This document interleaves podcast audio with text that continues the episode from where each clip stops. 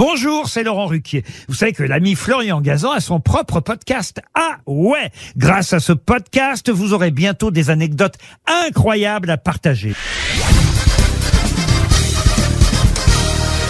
Salut, c'est Florian Gazan. Dans une minute, vous saurez d'où vient l'expression des pièces sonnantes et trébuchantes. Ah ouais? Ouais, une expression, ça s'entend à l'oreille, qui ne date pas d'hier, ni même d'avant-hier, puisqu'elle est née au XIVe siècle, un temps où les pièces étaient en métal précieux, en or ou en argent.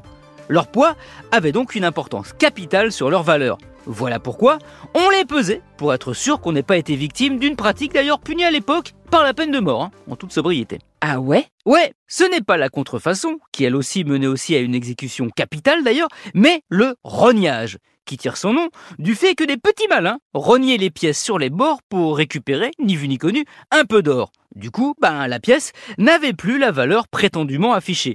Pour être sûr qu'on ne s'était pas fait avoir, on utilisait une petite balance qu'on appelait un trébuchet. Si les pièces avaient le poids requis, c'est qu'on ne les avait pas trafiquées. Elles étaient sonnantes, le bruit du métal, et trébuchantes, elles avaient le bon poids, d'où l'expression.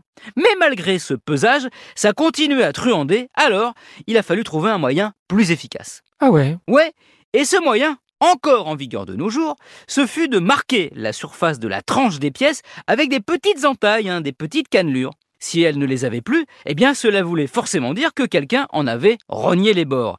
Et elles étaient ainsi déclarées non valables. Cette idée brillante, c'est un Anglais qui l'a eu en 1699. Un Anglais que tout le monde connaît, non pas pour une pièce, mais pour une loi essentielle, celle sur la gravitation universelle. Car oui, il s'agit d'Isaac Newton, qui manifestement s'intéressait donc aux pommes, mais aussi au blé et à l'oseille. Merci d'avoir écouté cet épisode de Ah ouais? Qui avait une certaine valeur. Retrouvez tous les épisodes sur l'application RTL et sur toutes les plateformes partenaires. N'hésitez pas à nous mettre plein d'étoiles et à vous abonner. À très vite